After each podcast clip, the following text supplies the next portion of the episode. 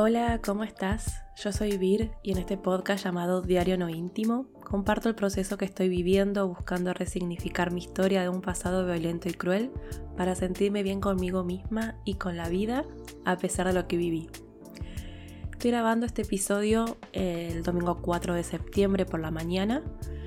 Eh, el jueves 1 de septiembre, a eso de las 9 de la noche, intentaron asesinar a la vicepresidenta de mi país, Cristina Fernández de Kirchner.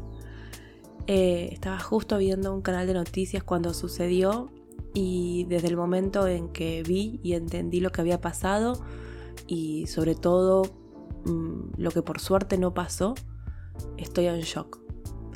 Y en verdad el viernes y ayer, sábado, pensé en que no iba a grabar este episodio pero anoche me puse a escribir para intentar entender por qué me siento así y quiero compartirlo. El siguiente episodio está destinado solo para personas adultas. También hago esta aclaración porque voy a hablar sobre temas que te pueden sensibilizar y quizás estás en un momento en el que preferís no escuchar sobre temas sensibles. Si es así, Pone pausa y hace o escucha otra cosa que te haga sentir bien. Y si te quedas escuchando el episodio, gracias, muchas gracias. Perdón si me estás escuchando de otro país y no entendés lo que está pasando en Argentina, aunque creo que la noticia de que intentaron asesinar a la vicepresidenta de un país eh, no debe ser una noticia que nos llame la atención, eh, sobre todo sabiendo quién es Eh, Cristina Fernández, eh, porque además de ser la actual vicepresidenta, fue dos veces presidenta, o sea... Em, de fondo tengo a Robin, mi gato, que está muy charlatán estos últimos días, así que es posible que, que lo escuchen. No soy de ver canales de noticias, no soy de ver noticieros, hace años que dejé de hacerlo. De hecho, lo dejé de hacer a principios del 2012 cuando la psiquiatra que me trató los ataques de pánico y eventos depresivos que tenía en ese momento me aconsejó dejar de ver los noticieros. Pero en las últimas semanas están pasando hechos que me despertaron preocupación y un poco de ansiedad, entonces empecé a seguir un poco más de cerca lo que está pasando. Eh, vienen pasando hechos preocupantes. También no sé, hace más de una década y, cada vez la violencia está escalando. Pero el jueves no sé por qué me puse de fondo un canal de noticias de acá de Argentina eh, por YouTube, porque no. no tengo servicio de, canales en, la televisión, o sea, todo lo que veo es a través de, de YouTube o de alguna aplicación de contenido eh, estaba trabajando eh, a contrarreloj para terminar un trabajo que tenía que entregar sí o sí el viernes. Eh, que spoiler, no pude. Y justamente no pude por el shock. Pero no me quiero adelantar, o sea... Me acuerdo que tenía de fondo y escuché que el periodista decía algo que estaba pasando entre los militantes que estaban esperando a, Cristina en la puerta de su casa, que ya hace varios días que lo vienen haciendo además, y no sé por qué me puse a ver. Eh, mi pareja estaba en el living y le comenté, tipo, che, parece que se armó lío eh, entre los militantes. Entonces, bueno, puso eh, C5N ahí en el, en el televisor con YouTube para ver. Y, mientras hablábamos y me preguntaba si me faltaba mucho para terminar de trabajar, porque bueno, ya hacía muchas horas y que no me estaba haciendo bien trabajar tanto, eh, aparece estos famosos carteles que dicen alerta o urgente, o sea, no, no sé, no me acuerdo bien qué decía. Y el periodista, eh, no sé, con una forma preocupante diciendo intentaron atentar contra Cristina y, y ahí los dos nos miramos y bueno, subió el volumen y, bueno, ya estaban hablando de que la persona estaba detenida, que tenía un arma. Y al resto, no sé cuánto pasó, otra vez esto de alerta urgente, creo que estaban entrevistando al ministro de Seguridad y tipo, lo cortaron, no lo dejaron terminar de hablar lo que estaba diciendo, que además estaba diciendo que había que esperar y que demás, que, no había que precipitarse con lo que estaba sucediendo. Y el periodista, los periodistas empiezan a decir que intentaron dispararle a centímetros de la cara y empezaron a mostrar el momento. Y, y cuando, lo, cuando vi la imagen, sentí que se me paró el corazón. Es más, creo que se me paró el corazón por unos segundos. Eh, no voy a ponerme a, autocriticarme diciendo que tendría que haber dejado de ver el canal de noticias, porque es verdad que, que, bueno, me salió, es como reaccioné, o sea, sí reconozco que haberme quedado pegada al televisor viendo las noticias al mismo tiempo que entraba a, Twitter no fue la mejor, o sea, no fue la manera más saludable de afrontar el momento, pero insisto, fue lo que me salió. Cuestión que a medida que iban pasando más imágenes y de diferentes ángulos fui cayendo en lo poco que nos rozó un verdadero desastre en lo poco que estuvimos de que nuestras vidas cambien para siempre y no de la mejor manera. Por más que haya personas que crean lo contrario. Em, ¿Qué pasa, Robin? ¿Vos también querés hablar? Em, porque yo puedo entender y respeto a las personas que piensan y tienen ideas diferentes, o sea, puedo respetar a las personas que tienen ideas diferentes a las mías, no así a las ideas. Es decir, si vos venís y me decís que para vos habría que prohibir o derogar la ley de matrimonio igualitario, por poner un ejemplo, te voy a respetar como persona. Eh, es decir, no te voy a faltar el respeto, pero no voy a estar de acuerdo ni legitimar tu idea o creencia y menos si son ideas o creencias que despersonalizan a las personas y que generan más violencia. Entonces, te puede caer bien o mal las ideas y proyectos que, que, ha tenido y, que tenga, en este caso, Cristina Fernández, pero ahí a faltar el respeto sistemáticamente hasta el punto de generar que una persona llegue a ser realidad el sueño húmedo, por así decirlo, de muchos políticos, periodistas y comunicadores de medios de comunicación de mi país, o sea, hay un gran abismo. Porque yo creo en la política como herramienta para cambiar la vida de las personas. O sea, lamentablemente eh, es una herramienta que la podés cambiar para bien o para mal. Pero es la herramienta para cambiar la vida de las personas.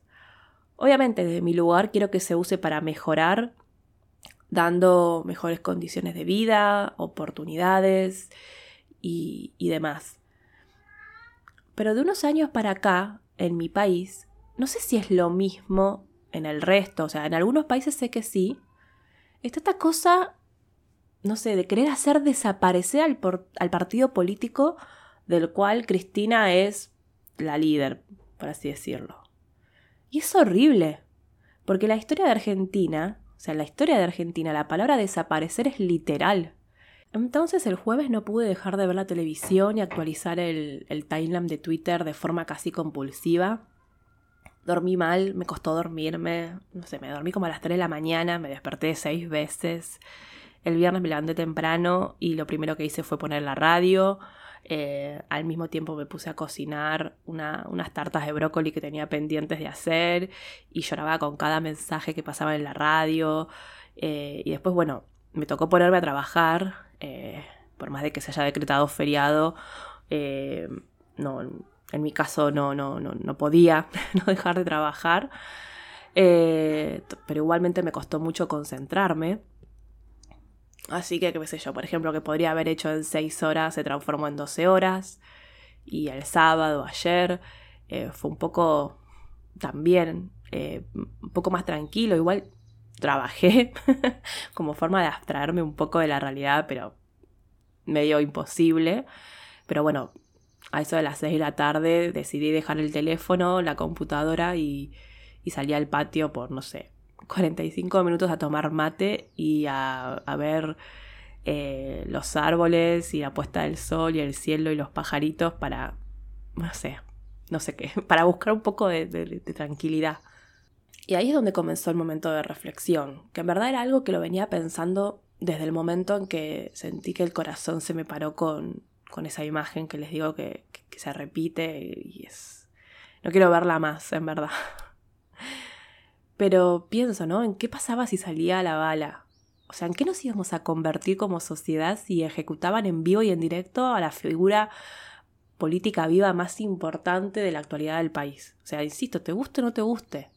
Por algo se pasan hablando horas y horas y horas sobre ella. Entonces, pensaba en eso, en qué hubiera pasado si, y en todos los límites que se cruzaron hasta llegar a esa situación. O sea, por eso me la pasé llorando. También me reí con varios chistes y memes, y voy a decir la verdad, o sea, hasta yo hice chistes. Eh, pero la realidad es que, no sé, estoy en shock y con mucha angustia. Y estoy así porque entiendo que soy una persona sensible y soy una persona sensible a la violencia. Sensible al punto que me pongo a llorar de la impotencia y me afecta muchísimo presenciar o conocer sobre hechos injustos y de violencia. Mira, eh, la semana pasada me pasó que la secretaria, una de las secretarias de la médica que tengo que ir a ver todos los meses, me trató mal. Eh, me trató mal porque no me quería escuchar, no me dejaba explicarle que ya había arreglado con la médica la semana anterior que iba a ir sin turno a pedirle un certificado que necesitaba presentar en la, en la prepaga, eh, en la obra social. Y ella me dijo que vaya sin turno que no pague la consulta. Pero claro, la secretaria no me dejaba explicarle eso, estaba enojada por una situación que yo la entiendo porque a mí también me enoja, eh, que es que la obra social no, no, no, no aprueba tantas consultas, o sea, no termina de entender que necesito una vez por mes. En verdad, no es que necesito una vez por mes. Creo que ya lo expliqué, todo lo que pasa con la obra social. Eh, sí necesito una receta de medicamentos todos los meses, porque necesito tomar el medicamento todos los meses, entonces yo cada vez que voy a pedir solamente la receta sin atenderme con la médica, igual me cobra la consulta. Eh, ¿Está bien? ¿Está mal?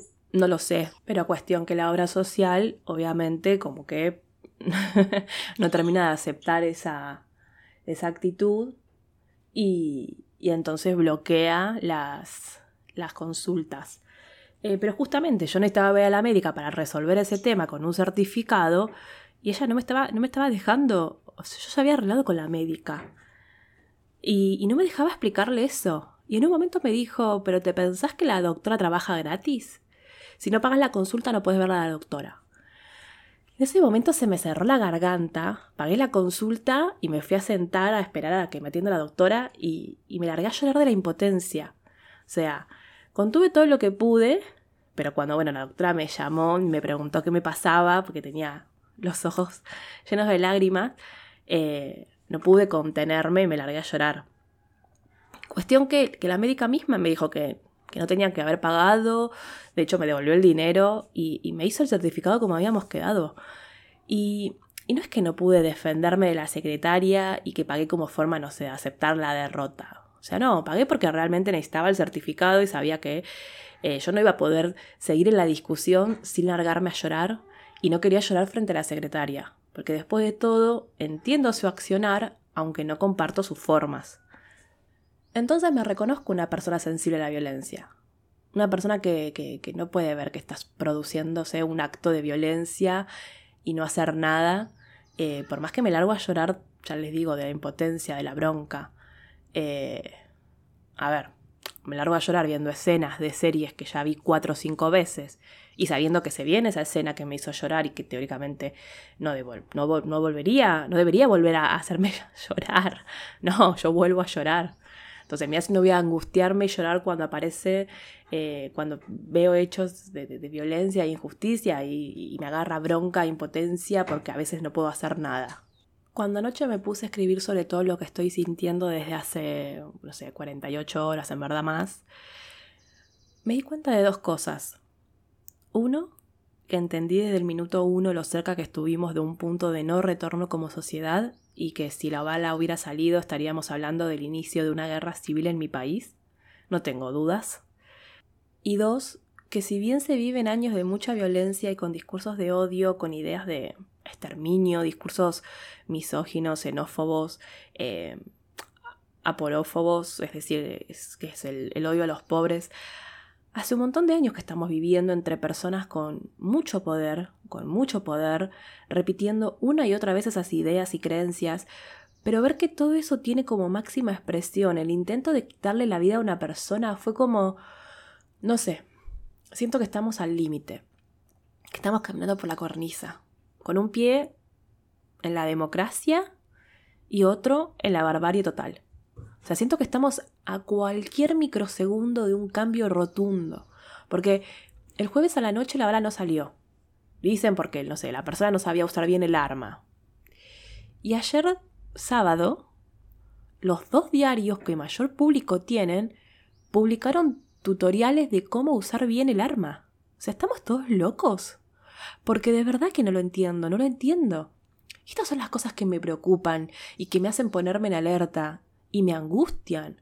Obvio que me angustian, porque mi sueño desde niña es poder vivir en un ambiente sin violencia. Y si bien hace unos años que ya pude cumplir el, el, sueño de vivir en un hogar sin violencia, no puedo dejar de tener bien presente que mi casa está dentro de un barrio, dentro de un partido, dentro de una provincia, eh, dentro de un país, dentro de un continente y bueno, demás. Entonces, Mientras existan injusticias sociales que provoquen violencia, mi preocupación o mi intención es aportar mi granito de arena para mejorar la situación de todas las personas. Pero como decía, yo entiendo y acepto que puedas estar a favor o en contra de un proyecto político de país o de un partido político que te guste más o menos y demás, pero ahí, de ahí a decir que qué pena que no salió la bala. ¿En serio? ¿Qué es esto de creer que las diferencias se resuelven matando a una persona? Yo pensé que eso lo teníamos claro la mayoría de la sociedad, pero veo que no. Que por más historia tristísima que tenga nuestro país y el planeta, ni hablar la historia mundial, siguen habiendo personas, muchas más de las que quizás creía, que piensan que está bien quitarle la vida a una persona por el motivo que fuera. Y eso me angustia, y me hace sentir que vivo en un ambiente muy violento. Y obvio que me hace... como que me lleva a, esos años en los que fui niña y no me pude defender. Pero bueno, eh, qué sé yo. También está esto de que hay personas que piensan que fue armado, que es un circo, eh, que tendría que haber actuado así o asá de la, de la seguridad, o sea, de la custodia de seguridad, ni hablar. O sea, podemos cuestionar todo. Pero ahora cuestionar cómo actuó ella. Quizás esas personas no tuvieron la mala suerte eh, de vivir un hecho de esas características. A mí me apuntaron dos veces con un arma. Y no me apuntaron con un arma a personas desconocidas que querían, no sé, robarme, como le pasó a mi pareja o a mi hermano el año pasado. A mí me apuntaron una vez mi madre y otra vez mi padre. O sea, ya lo conté en, los episodios, creo. Y en el momento la adrenalina que te corre por el cuerpo te hace actuar de formas que nunca vas a, hacer, vas a saber cómo vas a actuar. Que igualmente dicen que ella no se dio cuenta eh, de lo que estaba pasando, así que igualmente qué suerte porque les puedo asegurar que vivir con la imagen de un arma apuntándote es fuerte. Pero lo que voy es que me preocupa mucho y me angustia que personas que crean que pegarle un tiro a alguien es una forma de solucionar. No sé. Me espanta. Eh, que ya sé que existían esas personas, que no es algo nuevo, no es que soy ingenua y que hay, recién me doy cuenta de la violencia que hay. No, yo sé que es que viene sucediendo. Yo sé que hay un montón de hechos de violencia y de injusticia. Lo sé, no soy ciega. Eh, y ni siquiera porque eh, las personas eh, ciegas, no videntes, también se dan cuenta de las cosas. No, no quise decir eso, pero... pero como digo, creo que se, se pasó un límite o se llegó a un límite que es como, no, hasta acá. Por eso estoy con angustia y en shock. Me cuesta pensar también. Me pasa que estoy, no sé, poniendo agua en la pava para el mate y de la nada pienso qué hubiera pasado si y trato de calmarme, de implementar las técnicas que aprendí para gestionar los pensamientos, pero me siguen apareciendo mientras hago cualquier cosa y de la nada, así, pum, intrusivos total. Pero bueno, tengo que ser compasiva y tenerme paciencia, entender que lo que pasó me puso en modo alerta, me, me, me, me, lleva a recuerdos tristes, me hace sentir insegura, me hace sentir con miedo, me hace sentir... Nada, me hace sentir malestar. Eh, la violencia que está viviendo me afecta mucho y bueno, tengo que tratar de gestionar todas las emociones que estoy sintiendo y, seguir escribiendo, que, es algo que me ayuda muchísimo para descargar y para, seguir reflexionando y compartiendo lo que me pasa, eh, ya sea con, lo que escribo en mi blog o, o como en este espacio. Y si estás pensando que es utópico de mi parte soñar con un mundo sin violencia, tenés razón y lo sé.